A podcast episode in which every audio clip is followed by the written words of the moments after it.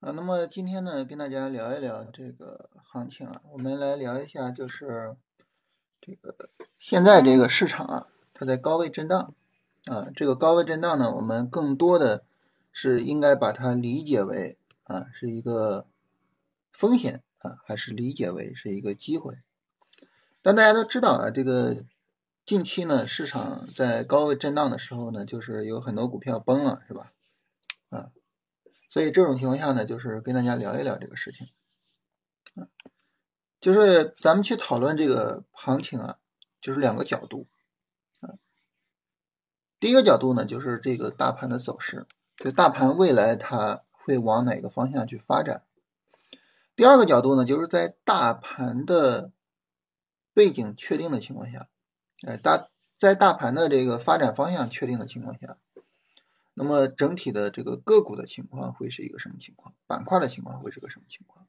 啊，这是两个大的啊，我们说去讨论后市的这个方向。首先呢，就是跟大家聊一下这个第一个方向啊，就是我们去聊一下这个呃大盘它未来的走向会怎么样。当我们去聊这个大盘走向的时候啊，一般情况来说呢，我们会从三个维度去聊，啊，从大到小三个维度。最大的这个维度呢，就是聊我们说这个市场它是个牛市还是个熊市，啊，牛熊市这种概念是比较通俗的概念，啊，这种概念其实不是很准确，为什么呢？因为从历史的流传来讲呢，那么因为我们在历史上的这个。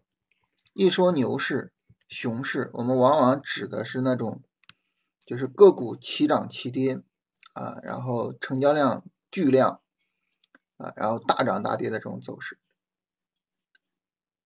这种走势呢，那么实际上就是它出现的次数是比较少的，在大部分的情况下呢，行情比较稳定啊，然后呢，这个个股的一个此起彼伏。会形成一种结构性的牛市，啊，所以这种情况下，我们说牛熊市其实它是一个比较通俗的概念，不是很准确。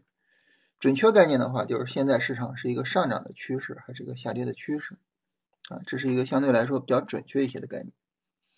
那么，当我们去判断市场是上涨趋势还是一个下跌趋势的时候，这个时候呢，我们会选取一些比较重要的高低点，我们去看它的排列。那么很明显，这是一个重要的低点，一个重要的高点，一个重要的低点。现在呢，市场在创新高，这个时候我们就会发现低点在往上走，高点在创新高啊。这种市场呢，我们一般就认为它是一个上涨的趋势。所以现在呢，那么你说市场是个牛市还是个熊市呢？它不太符合通俗意义上的。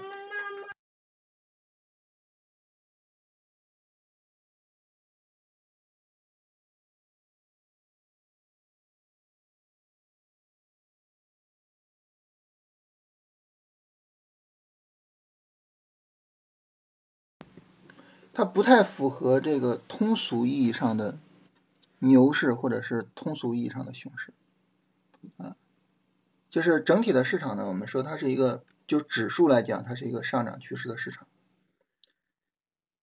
当然，之所以我们说它不太符合通俗意义上的牛市，就是群体性大涨的那种通俗意义上的牛市，或者是不太符合通俗意义上的熊市，就是群体性大跌的熊市。还有一个原因就是。呃，市场的结构性特别明显，这个我们一会儿再说。所以现在呢，那么你用牛市去要求这个行情，你说这现在市场是牛市吗？不是，但是现在市场是上涨的趋势吗？是。啊，所以你会发现，当你使用这种准确的概念去描述市场的时候，就不使用通俗意义上的概念去描述市场的时候，这个时候我们对市场的描述其实是会更准确、更到位的。所以现在呢，我们对市场来讲呢，我们就说市场是一个上涨的趋势，啊，这是第一点。就当你确定市场是上涨的趋势的时候，啊，和你反过来你说市场是一个下跌趋势的时候，这个时候我们对于整体的市场状态的一个这个理解和我们整体的交易的安排是完全不一样的。在一个下跌的趋势里边，你像一八年的这个过程，在一个下跌的趋势里面，这个时候你重点考虑的就是我怎么去防守，我怎么能够亏的少一点，重点的就考虑这个。但是反过来呢，就是当你是一个牛市的状态的时候，啊，就上涨趋势的状态，就此时此刻的时候，你要更多的去想，我要怎么样去赚到利润，啊，如果没有赚到利润，我怎么办？我怎么样去解决这个问题？也就是说，我更多的是一个进攻的态势。所以就是上涨趋势和下跌趋势，它们作为一个分野、一个分界线，从根本上决定了我们对于市场的态度。以及呢，我们对于交易的态度，还有一点是非常重要的，就是一个趋势一旦形成，它很难很快的去扭转啊。所以这种情况下呢，你不用每天去想啊，明天市场暴跌怎么办啊？啊，明天整个上涨就结束了怎么办呀？我们这个上涨是从一九年一月份开始，一直延续到现在啊。当然，大家看上证指数，你会觉得。嗯，这中间这是怎么回事呢？但其实我们如果说去看这个创业板，是吧？一直延续到现在啊，已经有两年多了。这个时候就大家可能难免就会想，你看两年多了，哇，它会不会明天就结束啊？会不会后天就暴跌啊？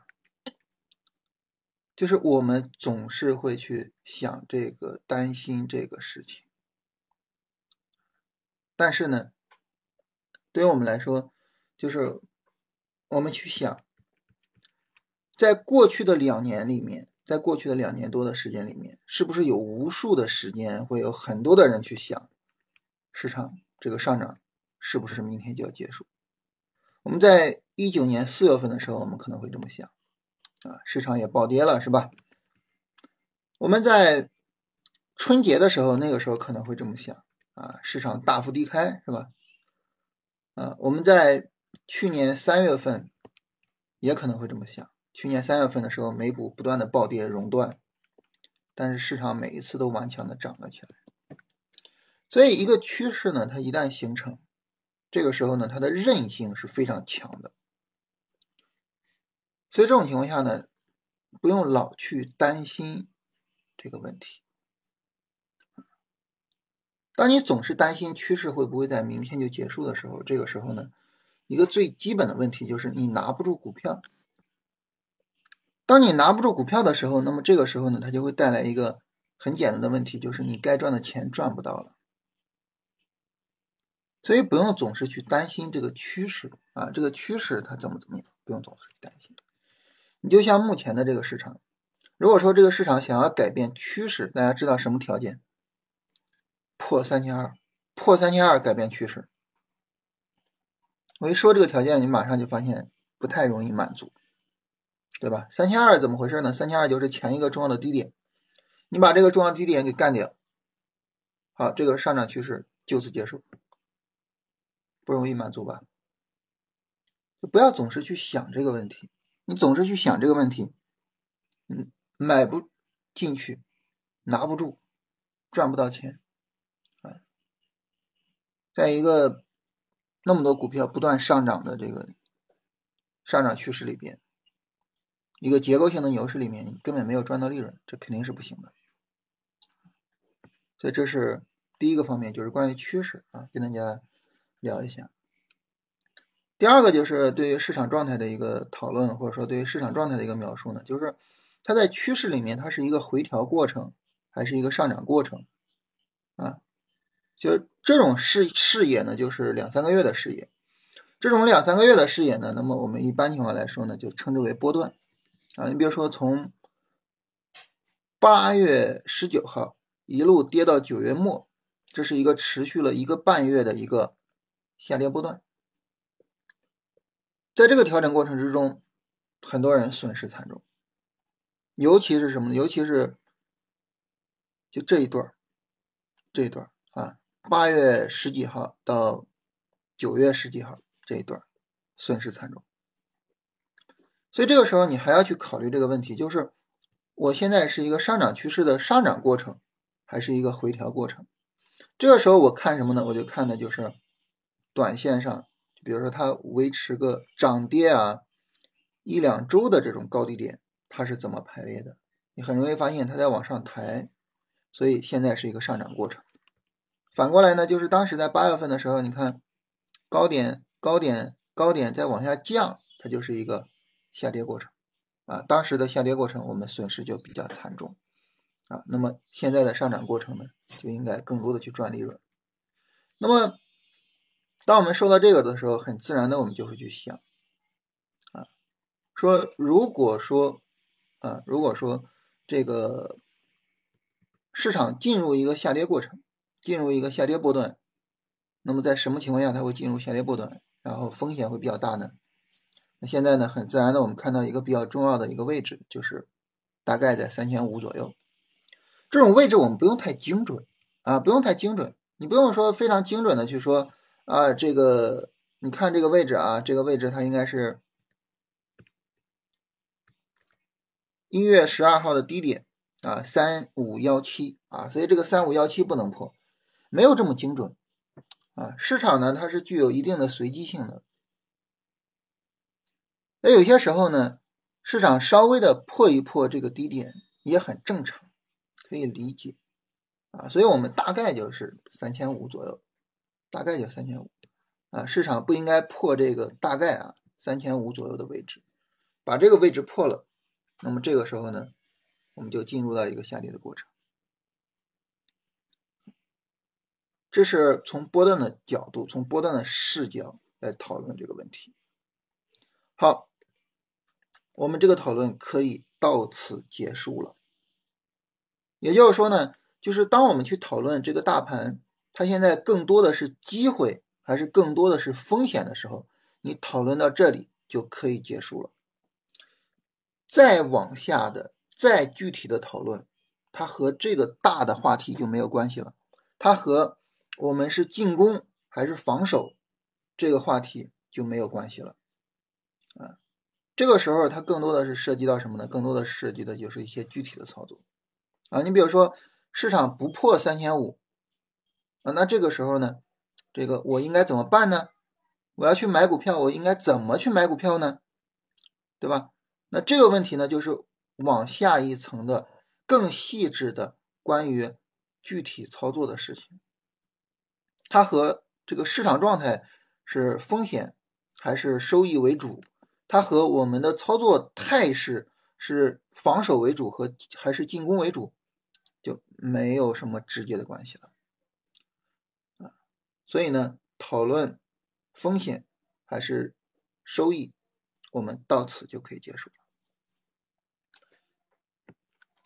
简单来说，从理论的角度啊，一个市场。是上涨趋势，我应该更多的去进攻。如果是上涨趋势中的上涨的波段，这个时候我就拼了命的去进攻，拼了命的去赚钱。但反过来，如果说一个市场是下跌趋势，也就是所谓熊市，或者是呢它是上涨趋势，但是呢它处于一个波段的回调之中，这个时候呢我就更多的去防守。啊，这是整体上我们从理论上。是这样的一个理论，这个理论是我们可以用于今天、明天、今年、明年，我们可以一直使用这个理论去指导我们大的对风险和收益结构的理解。这是第一个。第二个呢，就是具体到今天，具体到此时此刻，我们正处于一个上涨趋势的上涨波段之中。只要市场不破三千五啊，那么这个上涨趋势，这个上涨波段就不存在。大的问题，我们就可以去持续的跟踪这个市场，这是第二个，就是要跟大家明确的，就是我们此时此刻我们身处的市场环境啊，这是从大盘的角度跟大家聊啊，理论还有当前的实践就是这样子啊，这样我们就聊清楚了。啊，这儿有朋友问了一个问题，说我们今年会不会走出来股灾？啊，会不会走出来股灾？股灾牛是吗？会走出来股灾牛是吗？首先，我们说会不会走出来股灾这个事情，我我对市场会走出来股灾这个事情，呃，我觉得可能性不会太大，可能性不会太大，啊，就当然很多的股票现在估值真的太高了，太高了。你像新能源这种板块，我们长线的资金现在都已经开始在撤了，就是市场估值有一些稍微的超出我的想象力，我我不太敢拿了。其实我我是觉得我的想象力还可以，你比如说大家就问我就是关于估值的问题，说这个高估值是不是意味着高风险？我经常说不是，很多时候一个股票最爆、走势最好的时候是什么时候呢？是它刚刚开始高估的时候，刚刚开始有泡沫的时候，也就是说，一个泡沫你去吹起来它，那个时候。股票可能涨得并不快，但是当它刚刚有泡沫，当这个泡沫放大的时候，这个时候是股票最疯狂的时候，涨得最好的时候。啊，所以呢，就是我我我我我其实对于估值的想象力是比较大的，啊，然后呢，我也不担心估值高，也不担心泡沫，我从来没有担心过这就是类似这样的问题。所以这种情况下，其实我我对于高估的想象力，对于估值的想象力，我觉得还可以。但尽管如此，一些股票的估值还是超出了我的想象力，我们长线资金就开始在撤退。但是呢，就当你的长线资金从这个板块撤退的时候，你会直接把它移出股市吗？这个并不会。为什么呢？因为现在有大量的板块、大量的个股是被低估的。有有有有大量的这种是在被低估的，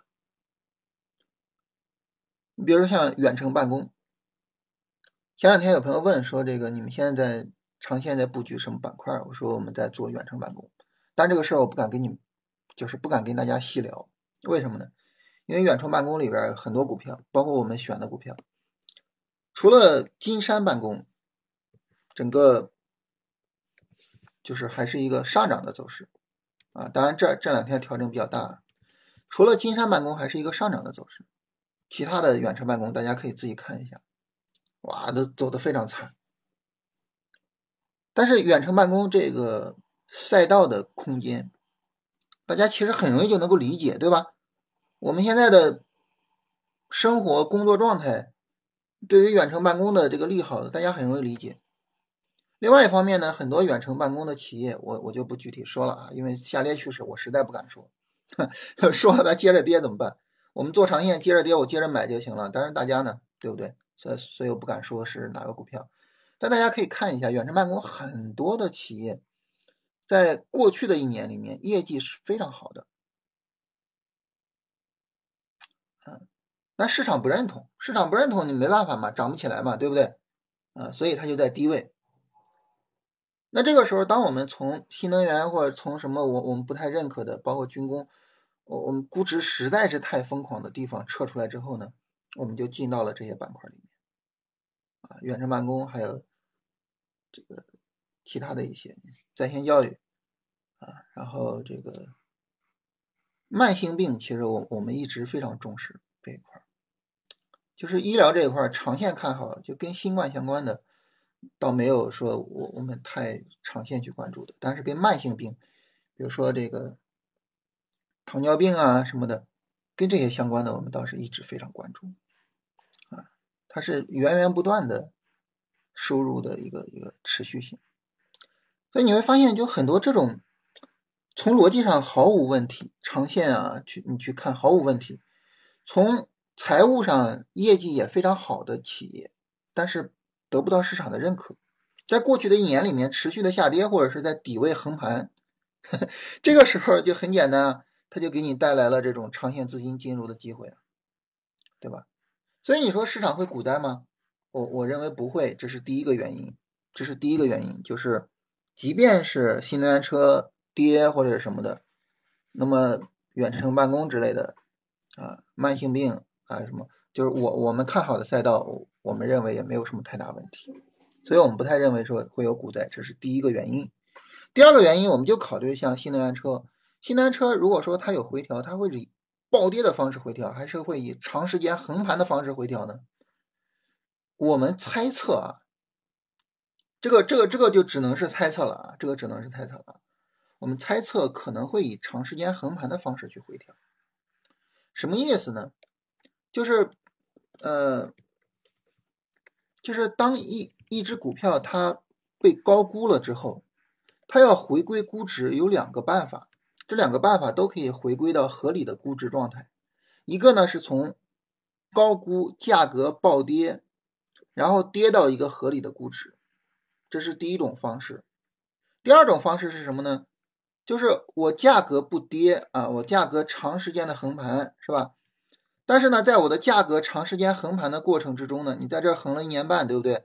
在我长时间横盘的过程中，我的业绩是不断的提升的，然后呢？我慢慢的呢，也能够去到一个合理的估值上，也能够慢慢的到一个合理的估值水平上，这也是一种方式。我们猜测市场会以第二种方式，会以第二种方式来完成就是估值回归的过程。所以，我我们不太认为市场会走出来股灾，当然这个是属于猜测啊，这个是猜测，市场具体怎么走要等后面市场走了再说。但是两种。估值回归的方式，我们猜测会以第二种来做估值回归，因为大量的资金沉淀到这个地方啊，然后呢，大量的这个股票呢，就是直接无偿的给了地方财政，就这种情况下，市场是有非常大的依托的，它跌是没有那么容易的啊。我们现在我们的储蓄以上万亿的每年上万亿的速度来进入股市。就还还还是很恐怖的，啊，就是这是一个猜测啊，做不得准。但是另外一个方面就是会不会走出来股灾牛？这里呢，我们来涉及到就是关于板块问题啊，板块问题我们来聊一下。板块这个啊，就是我们前段时间我们 开玩笑说股灾牛是吧？我们说市场是一个股灾性的牛市啊，这个指数大涨，但是呢个股不涨。这种所谓的股灾牛，它其实是结构性的市场演绎到极致的结果。但是你说结构性的市场是一个非常稀奇古怪，是一个最近才有的事情吗？并不是。从十几年前，从我刚开始做股票的时候，市场一直就是结构性的。跟大家说一个最简单的，大家知道零五到零七年的牛市，最后这一波行情，大盘三千五到六千。翻了不到一倍，大家知道在这里边谁在涨，谁在涨？大股票在涨，就所谓大象起舞，有色金属尤其走的比较好。大家知道在这一个过程之中，从三千五涨到六千，大家知道这个过程之中小股票是什么待遇吗？持续下跌，跟现在一样，只赚指数不赚钱。太阳底下没有新鲜事，股市里面没有新鲜事。啊，大家看股票作者回忆录，是吧？然后大家说哦，原来这个结构性的市场指的就是大股票涨，小股票跌，是这样吗？并不是。这个牛市，这个牛市，现在大家看可能不太重视了哈。其实哇，这个牛市当时非常强，房地产板块个股动不动的三四倍啊，因为我们当时重点做房地产，印象比较深刻。大家看上证指数的话，你会发现这个牛市其实持续的时间很短，啊，零八年十月份开始，呃，零九年八月份结束，持续的时间很短。但其实呢，小股票一直涨，一直涨，一直涨，涨到一一年的四月份才结束，也就是这一段高位的大的横盘，小股票在持续上涨，但是指数一点都没涨。与之相类似的就是。一二跟一三年的这一次，在这个过程中，指数大震荡，创业板从五百点涨到一千五百点，就是结构性的市场一直都在，只不过当结构性的市场演绎到极致的时候，就成了一个我们所谓股灾牛。这个结构性的市场一直都在，我们可以怎么理解呢？你就包括什么呢？包括大家齐涨齐跌。七月份总是大家齐涨齐跌了吧？所有的板块都在涨，所有的股票都在涨，对不对？但是哪个板块涨得好呢？它是不是也是结构性的？就只要是资金不平均的分配到每一个板块、每一只股票上，只要资金不平均的去做这种分配，那么这个时候市场就永远是结构性的，就永远是结构性的。所以股灾牛这个东西，我觉得是一个伪概念。为什么呢？因为你不要去看股灾的那个部分就可以了，你看牛的那个部分就可以了，对不对？所以我觉得股灾牛是个伪概念。那大家说，我去看牛的这个部分，我怎么去看这个牛的这个部分呢？很简单，很简单，就是用龙回头的思维，用龙回头的方式去看股市。你只看那些龙，看那些龙的回头，只看那些。啊，通过龙回头的方式去看股市。我们从去年七月份，去年七月份当时这个大涨之后，我们就觉得危险了。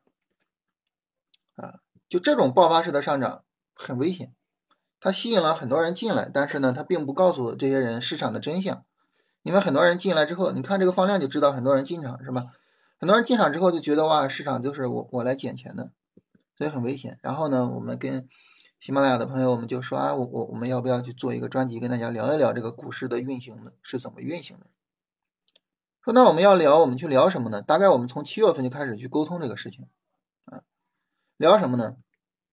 我说我们的武器库里的武器很多，聊什么都行，怎么聊都行，但是呢，从市场究竟是怎么运行的这个角度。从行情究竟是怎么发展的这个角度，我们只能够聊一个东西，就是用龙回头的方式做股票，只能够聊这个东西。这个东西是市场的真相。所以这种情况下呢，就是我们大概在十月份开始给大家发这个专辑，叫《龙回头战法》。啊，那么这个专辑呢，实际上就是跟大家讲，说你要去。关注那些走得好的那些龙的股票，等着他们回头你去做，不要去管别的股票。当你以这种思维去看这个市场的时候，你发现没有股灾，哪有股灾？只有牛，只有牛，没有股灾，只有牛。就是当你以这种思维去看的时候，没有股灾，只有牛。就好比我，我昨天在音频里面跟大家开玩笑说，那个大家的这个凡尔赛的一个问题，就是潍柴动力啊。当然今天跟着大盘有回调啊，有下跌。因为我跟大家一直在聊，说我们进场操作是等三十分钟见底，一会儿我们再来说这个问题，等三十分钟见底。但是呢，大家就问说，那我我关注这个潍柴动力啊，潍柴动力符合龙回头的所有要求，然后呢，我也买了潍柴动力，而且有了一个明显的利润啊。类似的，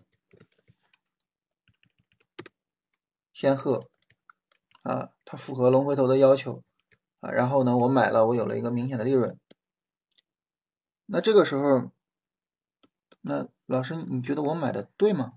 啊，你不是说要等一个三十分钟见底才能买吗？但是我现在我买早了，我我对吗？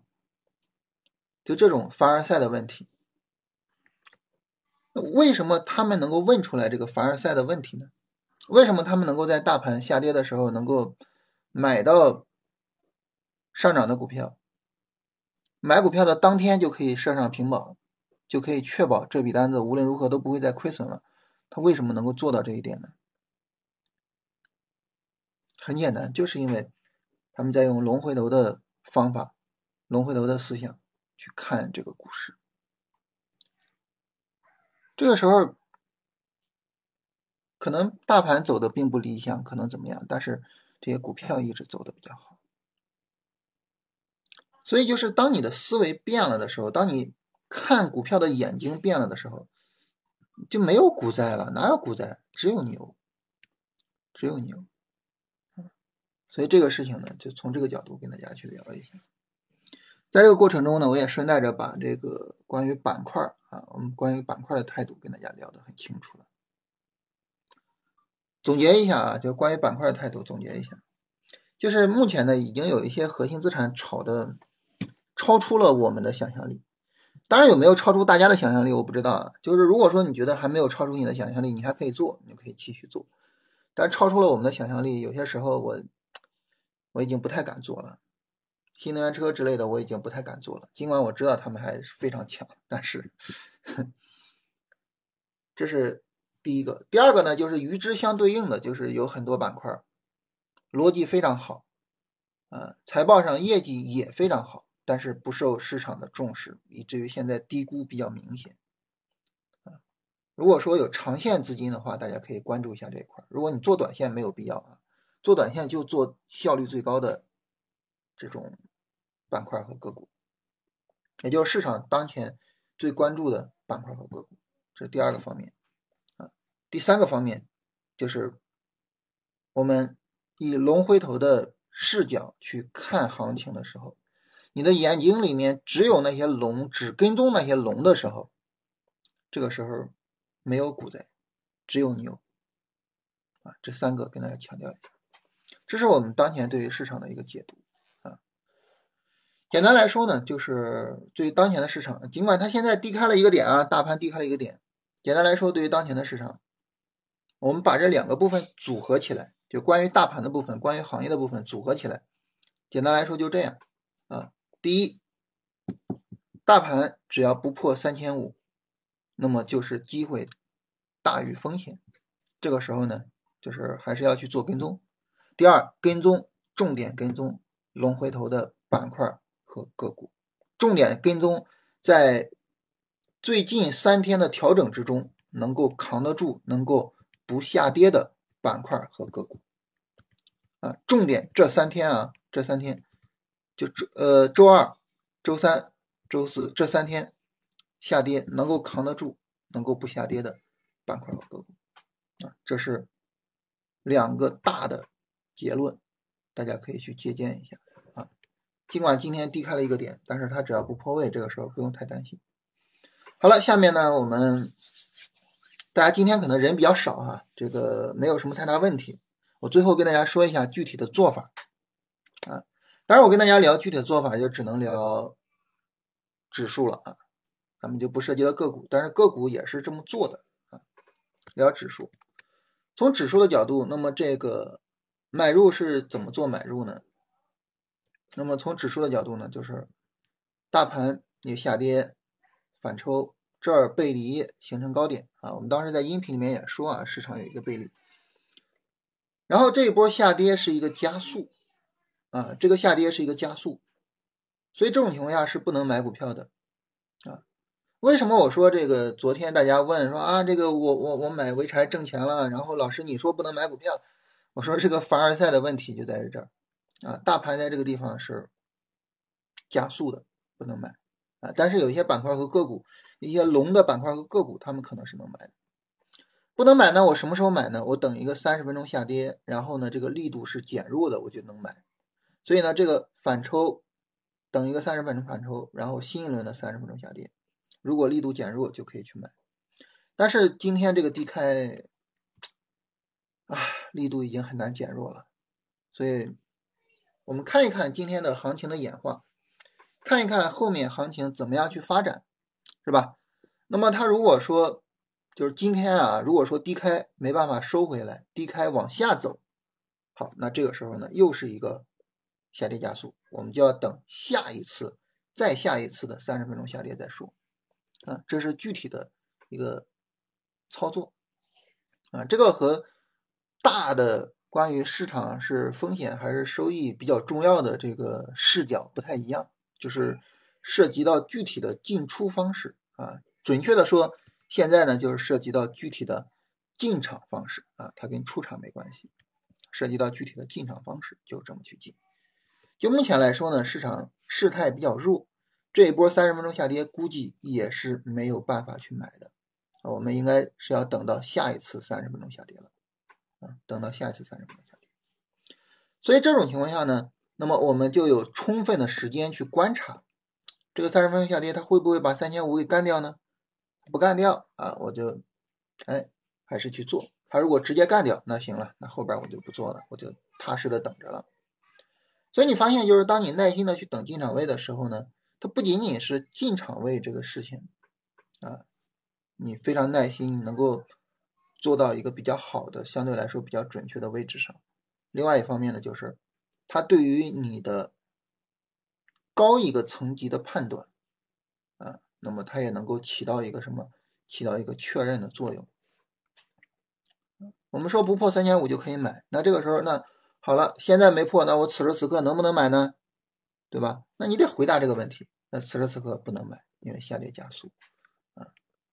就目前来讲，低开如果往下跌的话，今天如果说没办法收回来啊，后面就不好办了，后面就不好办了。啊，这是关于我们进场，就基本上就是这样的一个情况啊。这是整体上跟大家聊一聊大盘的大势啊，行业和板块的选择。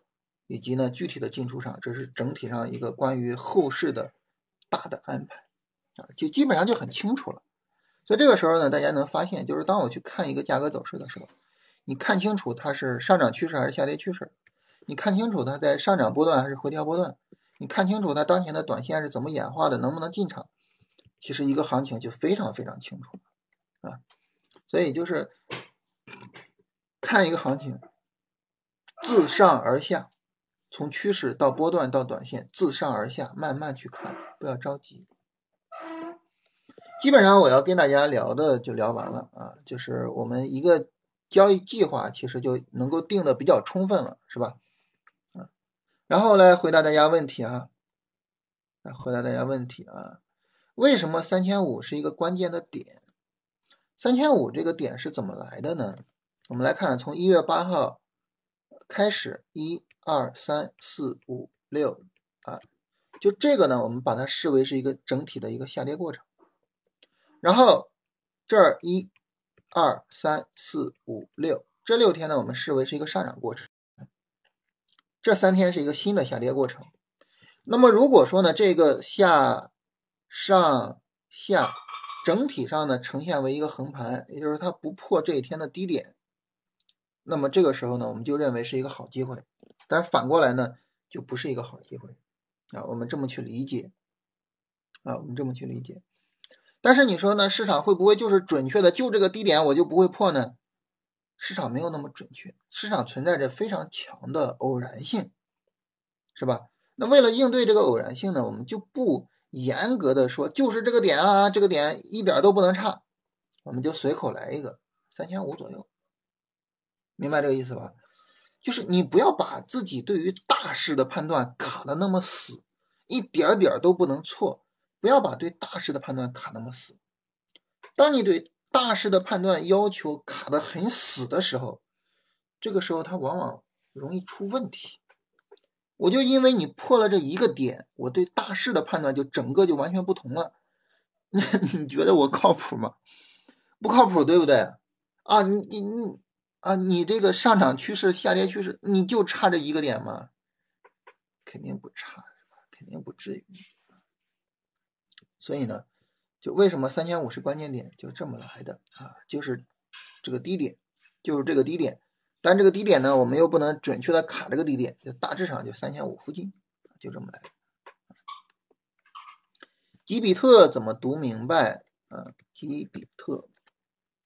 一只股票啊，当你发现它是一个下跌趋势的时候，你就不用去读它了，就明白了。啊，当然，对于吉比特来说，有一个很大的问题，就是我不懂它的基本面，所以我不知道吉比特有没有说，哎，它的估值回归，然后现在呢比较低估，有买入的价值。我我我不知道是不是存在这么个东西，我只能说呢，就是当这个波段的低点被跌破的时候，吉比特转入了下跌趋势。而当一个股票转入下跌趋势，仅仅从技术面，我是不会去看它的，啊，是这样的，啊，但是你说这个股票它基本面上有没有投资价值呢？我不知道，我不知道。我们在长线上关注的一些股票也也有类似走势的，啊，就是七月份以来整个的下跌非常厉害，啊，也有这种走势的，我我们也在关注，也在去看它的长线的价值，啊，就是但是那属于是我们基本面上我们非常非常了解的，啊，我们知道它的这个问题的，啊，当然对吉比特我不了解，所以没有发言权，啊，就是基本面上我没有发言权。啊，当然从技术面上，这个股票我肯定不做。就是，呃，嗯，当你做基本面，你做就是基本面长线，跟你做这种情绪性炒作，它其实是两个完全不同的逻辑。啊，基本面就是其实就是买进去，非常耐心的去拿。我不要效率，我只要什么呢？只要确定性，基本面上的确定性。我非常确定这个股票就是低估的，然后我就去做它。就是我不要。不要这个效率，但是呢，短线上的情绪化的炒作，这个时候呢，我要的就是效率啊，我要的就是效率啊，所以就是这么一个概念，这么一个概念。嗯，所以从这个意义上来说，选股会不一样，就是长线上买持续下跌的其实没有问题，但是波段和短线必须买上涨趋势的。跳空缺口的力度怎么理解？跳空缺口的力度，那当然就是最强的了啊，因为它没有消耗时间，但是它给提供了一个非常大的空间，所以它是最长的，呃，最强的力度是最强的。大家如果说没有关注我们，可以点一下关注啊，因为我们每天都会跟大家发一个音频，跟大家聊行情，所以后续关于这个行情的跟踪，我们会持续的跟大家聊啊，大家可以点一下关注，然后每天去收听我们的音频。哪个游戏股可以长线？不敢说，这个不敢说，因为都是下跌趋势的股票，你买了它持续下跌怎么办呢？是吧？不敢说。但是网络游戏也很值得去跟踪啊，就整个这个板块很值得去跟踪。六零零五八四，就这个市场炒作啊，有些时候，嗯，你就感觉特别奇怪，它有些时候它特别的敏锐。呃，新冠检测就是回乡政策一出来，新冠检测的马上就炒。但是呢，明明这个 远程办公、网络游戏这些业绩很好，逻辑很好，什么都没问题，但是就是不炒。呃，所以市场市场真的就是很难理解啊，市场真的很难理解。我这儿看不到直播间啊，所以我不知道这个有没有龙回头。的专辑的那个挂件啊，一般来说在右下方，大家点一下都能进龙回头那个专辑，可以去看一下我们那个专辑。长电科技，长电科技走势很不理想，很不理想，整个的这个上涨没有什么力量。它这个上涨已经涨了很长时间了，长电科技这个上涨，这个从九月份一直涨到现在一月份也涨了很长时间，但是没有什么力度，没有创新高。这个地方一直过不去，很不理想。长电科技的业绩其实是没有什么太大的问题的，呃，然后现在它的这个开工率也非常强。大家知道，封测在芯片产业链的地位其实并不高，啊，但是现在不一样了，现在这哥们儿开工率那么高，根本忙不过来。封测现在开始挑客户了，啊，封测现在开始挑客户了，这个 就是，但是。但是走势上并不理想，很不理想，可以长线去关注，就可以长期的去跟踪。但是现在走势很不理想。现在你去做长电的话，它如果说一个回调再跌到这个低位附近，其实你还是会很难受的啊，可以去跟一下。但是现在，啊，零零二六七七是不是龙回头？啊，这个可以啊，这个这个可以去跟啊，这个这个调整是完全可以接受的。短线啊，短线啊，波段的话，这个力度还是稍微大了一些，但是短线这个拉升力度以及这个调整还是可以的。呃，现在是一个新的下跌嘛，这个下跌如果是不加速啊，如果不加速，然后五分钟向上突破是可以考虑的。浙江美大这个走走势啊，纯走势还是不错的，而且我比较喜欢这种倾斜向上的回调。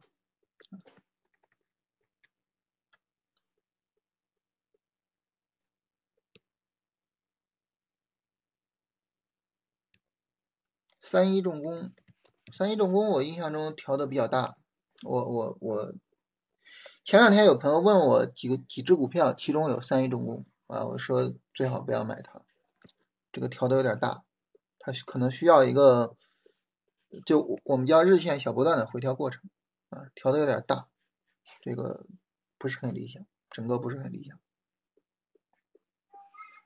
六零零三三八，西藏珠峰，那这个你要做这只股票，你就得对它的基本面很了解啊。这股票如果我要做短线的话，你至少向上突破十一块钱，然后回调跌不下去我才做。这这这这股票比较适合，就是说，如果说你基本面非常了解的话，你对它做长线可以，但是短线上不太理想。做短线、做波段，一定得是上涨趋势确定无疑的上涨的股票。你一眼看过去，这个股票就上涨，这个股票肯定能买，这个股票毫无问题。一眼看过去就能够得到一个明确的这种结论，你才能够去做这个股票的波段或者是短线啊。因为波段跟短线都是追求效率的啊。但是像这种，你一看就觉得哇，这是有疑惑，只要有疑惑就不要去做。我给大家说一个重要的理念，这个理念我在二十一天训练营里面这几天反复强调，就是如果说你同时持股达到四十只股票，你也仅仅是去买了这个市场中十分之一的股票，买这个市场中十分之一的股票，十分之一百分之一的股票，我看到这个十分之一有点懵了啊，百分之一的股票，也就是说。哪怕你买股票，你能够同时持有四十个股票，你也应该是以百里挑一的态度去选股。所以，当你觉得有存疑的时候，就不要去，不要去做。盛天网络是不是龙头？是，盛天网络是龙头，但是我们没有做它。东方材料。哇，这这就等于回调再说了，是吧？前面这个回调是是是可以去跟一下的，但是现在涨到这儿了，那耐心等回调再说了。这种连板的股票其实非常值得去跟踪看一下，无论是换手板还是这种就是一字板，连板的股票其实都可以。单独的去列出来去跟一下，嗯，一个股票如果说有一个涨停板，这可能是很正常的，没有什么特别的。但它如果说是走出来连板，这个可能说明一些问题啊。连板的股票一定要好好去跟一下。有些时候这个股票的板块，当然东方材料的板块很强。有些时候一个股票板块可能你看不出来什么，但是它连板，你去跟，有些时候会有意外的收获。中泰证券，中泰证券这个走势很不理想啊，最近这几天下跌，这没法做了，这股票直接就没法做了啊。我之前是在这个地方买过中泰证券，但是没什么行情，也也也没什么利润。一般每次调整，每次买股票我都会配一下证券，嗯，但是配的话呢，就是配当前下跌力度小的。如果说长线去跟的话，其实东方财富是一个非常好的标的。长线去跟，这个长线去跟的意思就是，比如说它每次有大的波段回调，我都去跟一下。东方财富为什么这个标的比较好呢？因为它兼具两个属性，就是证券公司和证券软件的两个属性。这两个属性在牛市里面都会非常爆啊。小康股份。小康股份，这肯定也是要等回调。其实这个整个调整力度比较大，我是参与不了的。这个调整力度太大了，我参与不了。这种股票其实我我不是很喜欢，就是太强了，然后不太好做。对于我们来说，还是可能相对稳定一些的好做一些。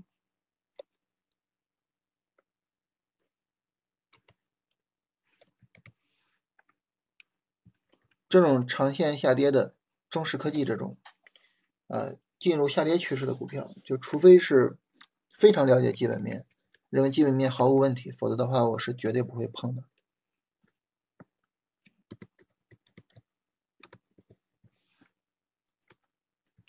汉堡包克也属于这种，就是没有基本面不碰，就它整个调整力度太大了，显示有很多人在卖。那么显示有很多人在卖的情况下，那么这个时候呢，就不要轻易的去买，就是不要与市场为敌，就是你做波段跟短线不要与市场为敌啊，否则的话会很麻烦啊。但是呢，如果说你是做长线，然后呢，你对基本面研究很透彻，就不用管这个啊。所以关键这个这个市场中，你说，嗯，什么情况，怎么怎么样？它没有一个明确的答案，它取决于你对行情的这个处理，以及呢，这个你的交易方式，啊，你要是去做这种长线的，那就不一样，对吧？所以他没办法一概而论。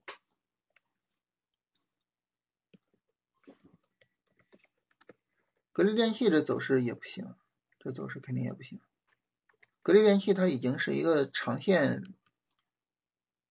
震荡趋势啊，长线的震荡，所以现在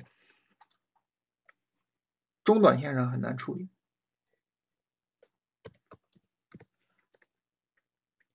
陕西黑猫这个调整太大了，高位放量阴线，哇，这这种走势我我是不敢做。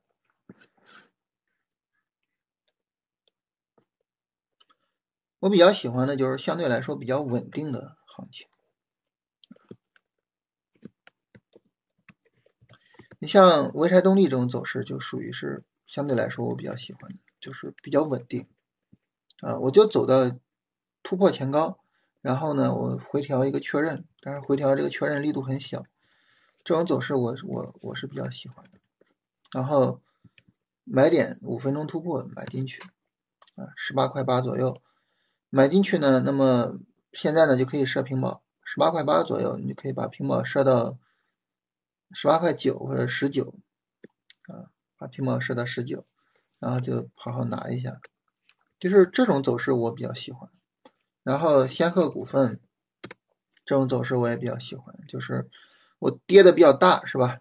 拉一下再往下调，啊，就是这种叫小波段的走势，整个走的非常稳定，就这这种走势我也比较喜欢。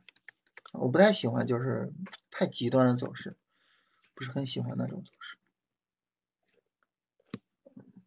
因为市场里面呢，就是我们不能光考虑赚钱，我要考虑风险，它是两个，就是两个视角，这两个视角应该达到一个平衡才行，啊，不能够光考虑一个方面。那么如果说呢，我们就是说这个小康股份也好，陕西黑猫也好，这个可能就是比较看重收益这个视角，而没有太去关注风险这个视角。两个视角都去关注，啊，两个视角都去关注。呃，像这种，就是我们叫所谓的妖股啊，它已经没有龙的那个、那个、那个气势，没有龙的那个大度，太妖了，处理起来难度非常大。这种股票比较适合做打板，不太适合做龙回头。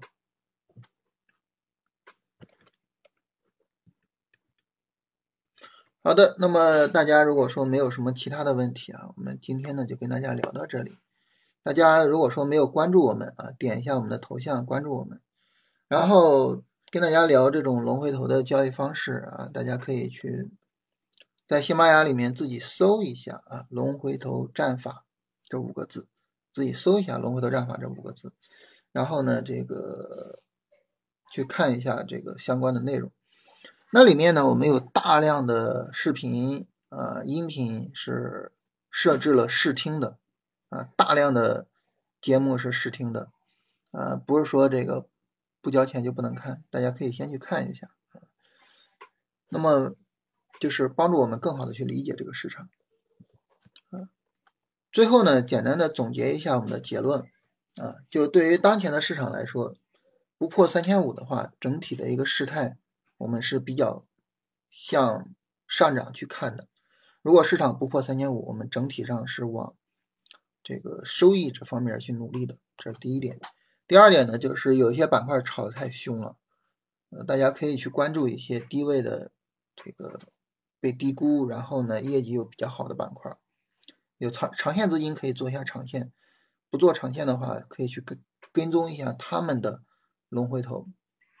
这是第二点，第三点呢，就是在具体进场上，从大盘的角度呢，它需要一个三十分钟下跌，力度比较小啊，那么我们等这个三十分钟下跌。发展一下，来看看情况。所以这几点啊，这几点，这个最后跟大家整理一下。龙回头呢，它并不是盲目的去追热点啊，并不是说就是闷着头的新能源、新能源、新能源。这个我们会去考虑估值，会去考虑回调力度的情况，会去考考虑一个股票从综合来讲，它是不是一个好的股票。所以大家。越了解这个龙回头，你又会发现这种交易思想、这种交易方法和大家自己的交易方式融合在一起的空间、融合在一起的可能性，可能是越大的啊。所以呢，就是大家有时间去了解一下，好吧？我们今天就到这里。